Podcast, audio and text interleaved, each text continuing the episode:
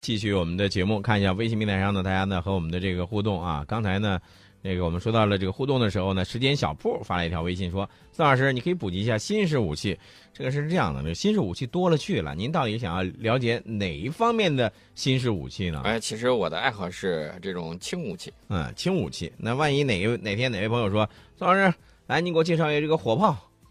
火炮可以简单的说一说。嗯呃，简我们群内简单的呢还是有很多高手，高手高手啊在民间，我们还有一个智囊团的是吧？对啊啊，这个灵台方寸也说了，说宋老师啊，你什么时候给我们讲一下贵州射电天文台的那个超大型的射电望远镜呗？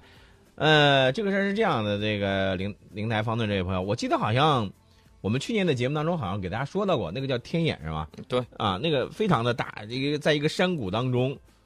啊，然后呢，整个一个就是覆盖了一个就是像那个山谷的一个嗯。一个一个怎么像像一个什么大型的那个天锅坑，天坑一样是吧？嗯，呀，真的，我觉得这是这个是科技的制造能力的绝对的一个体现，这个东西已经快完成了。快完成了，对，嗯没错啊。呃，所以呢，大家呢有兴趣的话呢，不妨呢你自己自己呢也可以上网呢来百度看一下、啊，可以关注一下。关注一下啊如果说这个希拉里不公布 UFO 的话 啊，这个射电望远镜倒真有可能找到这个来自太空中的一一些这种电磁波一。些电磁波，一些信号啊。另外呢，这个记不住这位朋友说，土耳其最近老是被恐怖袭击，那他会不会对库尔德人进行打击报复？然后呢，趁机搞大动作来骚扰一下叙利亚呢？这个库尔德这个工人党武装呢，被土耳其还有他的盟友美国定性为恐怖组织了。嗯，但是呢，美国在这个叙利亚呢，又支持库尔德人在那儿建国、建立独立的这种自治区。嗯，土耳其呢又又很不满意，说你到底爱谁多一些？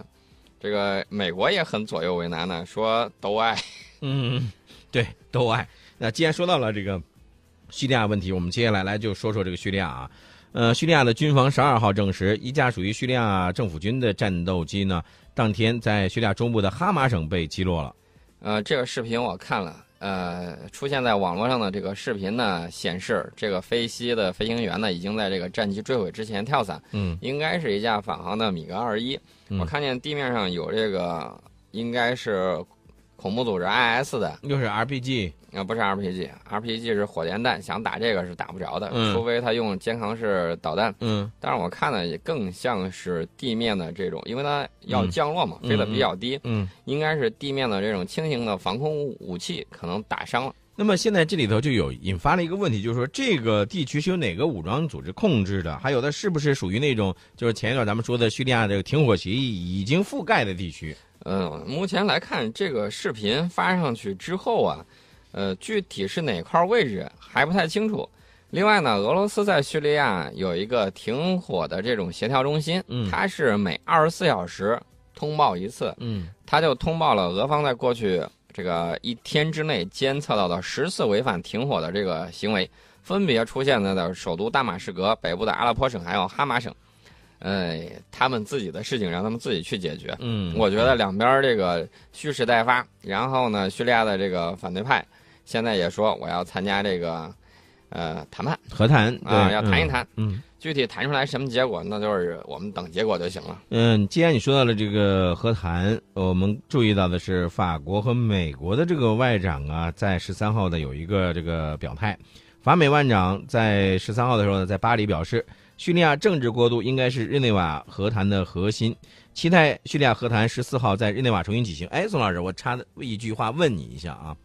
呃，如果没有记错的话，在之前我们说到这个叙利亚这个停火协议，包括叙利亚和谈，应该是不设条条杠杠的，对不对？嗯。没有说到要要涉及什么先决的一些条件，对吧？那么为什么美国和法国的这个外长会在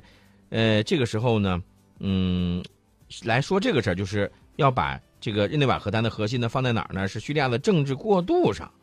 我觉得他们在聊这个事儿的时候，怎么说呢，都有一定态度的软化。你看到他好像说的是在强调这个政治过渡，其实呢，美国的一直态度是什么？要求巴沙尔下台。嗯，现在呢，他不再提巴沙尔下台了，嗯提了一个新名词叫叫这政个治过渡。政治过渡。对，那过渡的话呢，也就是有可能建立这种联合政府，嗯然后慢慢再往下走下去。但是你不觉得他这样的有点换汤不换药的那感觉，还是他的这个核心吗？就是你达不到我这个目的，那我估计还会出事儿，呃就是这是他们这个潜台词吧？我们之前给他出了 A、B、C 三种方案，嗯我们觉得这个 B 方案可能性比较大，嗯就是双方先这个就先这么谈着，对，先这么谈着，有可能组成联合政府的话，那就组成联合政府。如果说自己在战场上被打惨了，战场上得不到的，谈判桌上你也得不到。嗯，所以在这种情况下，叙利亚和谈的这个前景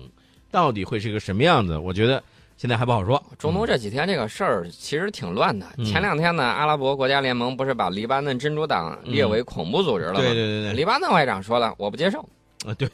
呃，黎巴嫩人家说了，因为真主党是黎巴嫩社会的一个重要组成部分，而且呢，在黎巴嫩的民众当中呢，有着广泛的代表性，在黎巴嫩政府和议会当中呢，也都有席位，所以呢，他就不能接受这个阿盟将这个黎巴嫩的真主党啊定性为恐怖组织了。这个阿盟的这个事儿，我觉得主要还是看沙特的意思，嗯因为沙特确确实实在也门跟那个黎巴嫩真主党这个打来打去，发现自个儿确确实实是吃了亏了。嗯你看打了一年了嘛，又是保持高强度的这种空袭，嗯又是组织三十五个成这个国家联盟的这种军事演习，嗯，在也门上我们就看到了，这真是金蛋子打鸟啊！但是水平看起来确确实实很一般。嗯，对，呃，说到了这个黎巴嫩，说到了这个阿盟，其实我觉得你看啊，不管是阿盟也好，或者欧盟也好，呃，有的时候呢，呃，总是为一些自己的这个利益来想一些问题。对我们给大家科普一下，这个黎巴嫩真主党，嗯这个是什叶派政治和军事组织。